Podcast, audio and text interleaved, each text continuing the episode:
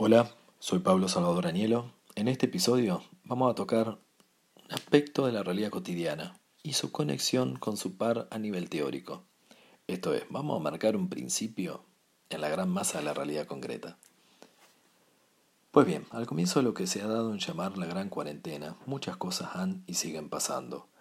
Algunas en forma de cambios, otras en forma de trocamientos.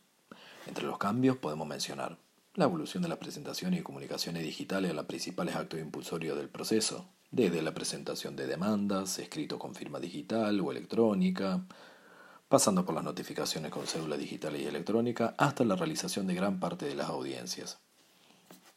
Entre los trocamientos, podemos mencionar la distinta vara con la que algunos actos y sus costos son exigidos a unos y autoeximidos en otros. En efecto, mucho se ha dicho y estudiado respecto del principio de economía procesal, que abarca la economía de tiempo, esfuerzos y gastos.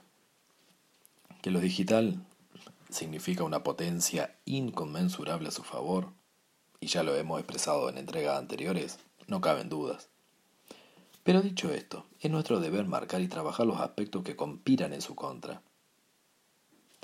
Es decir, en la realidad efectiva, lo que parece singular o de pequeños detalles incide en la realización o frustración de todo un andamiaje en derecho. Y esto se ve más en el derecho procesal, que es práctico por antonomasia.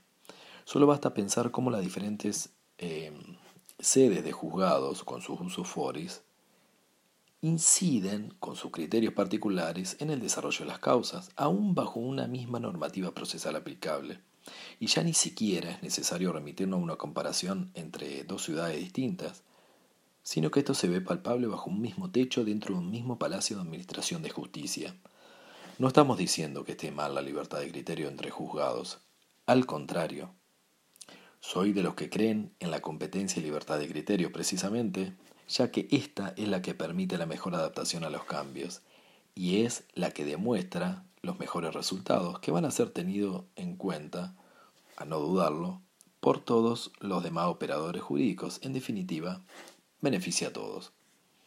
Lo que marco aquí es precisamente la potencia de esta libertad de los operadores jurídicos. En fin, aliento a su ejercicio y a no quedarnos en la excusa del coloquial así son las cosas, ya sea por las limitaciones de infraestructuras u otras condiciones generales, ya que estas condiciones generales obviamente aplican de distinta forma al conjunto de los operadores jurídicos, algunos de los cuales tienen un presupuesto que reciben y otros no. Veamos esto en un par de ejemplos puntuales y concretos en los procesos civiles reales. Aunque parezcan anodinos, verán que los capilares detalles de la sociología jurídica hacen la diferencia. Veamos, el primero. En un juicio de daño y perjuicio tramitado ante un juzgado determinado, había que realizar una notificación en el domicilio real del demandado, que estaba bajo la órbita de otro juzgado, un juzgado de pequeña causa, antes llamado coloquialmente de paz. Pues bien, con la cuarentena impuesta por los esgrimidos riesgos sanitarios, con sus restricciones de tránsito, turno, etc., se solicitó que dicho juzgado, de aquel juzgado de pequeñas causas, remita la cédula de notificación diligenciada escaneada vía Internet.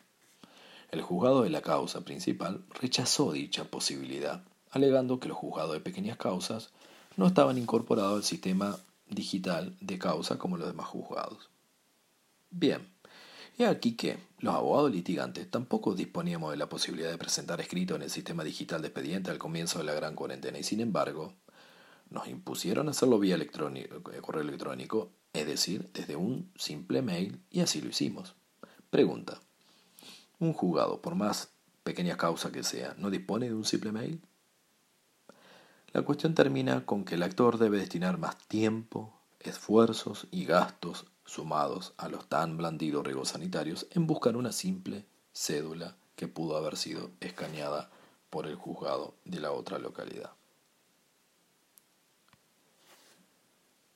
El segundo ejemplo es un poco más ilustrativo.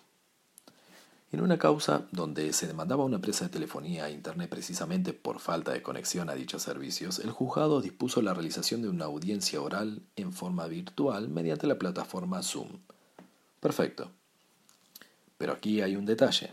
A dicha audiencia debían, entrecomillado, unirse las partes conjuntamente con sus apoderados, quienes deberán arbitrar los medios necesarios para que cuenten con la debida conectividad.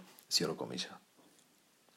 Se puede apreciar la traslación tanto de los alegados riesgos sanitarios como los costos de infraestructura a las partes y sus apoderados, que compensan lo que corresponden prestar al Palacio del Tribunal cerrado al público. Así todo, estos costos son soportados por las partes y sus apoderados en los casos concretos.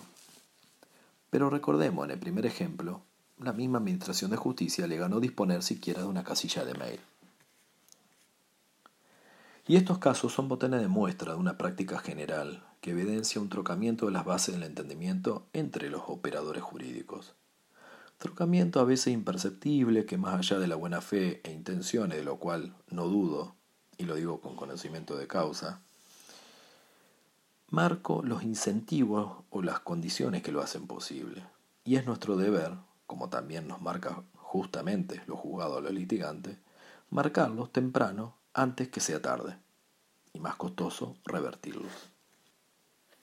El proceso es una empresa común y depende de cada uno de nosotros, como operadores jurídicos, de cada lugar que nos toque, su realización a prueba y error, la única manera de evolucionar a un estado de cosas mejor.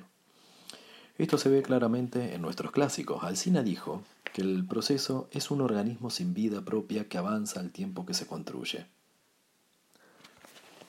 La potencia de lo digital posibilita que los tiempos y espacios tengan menor incidencia negativa en su desarrollo, que las distancias no sean obstáculos para que las partes y el juzgado lo lleven a cabo. Por ello, lo digital no debe ser sinónimo de distancia judicial, ya sea física por el impedimento de concurrir libremente a los juzgados y audiencias que son y deben ser públicas, como tampoco lo digital debe ser sinónimo de distancia judicial en los criterios exigidos, pero no exigibles, según el lado del mostrador, como vimos. Muchas gracias por su atención y hasta la próxima entrega.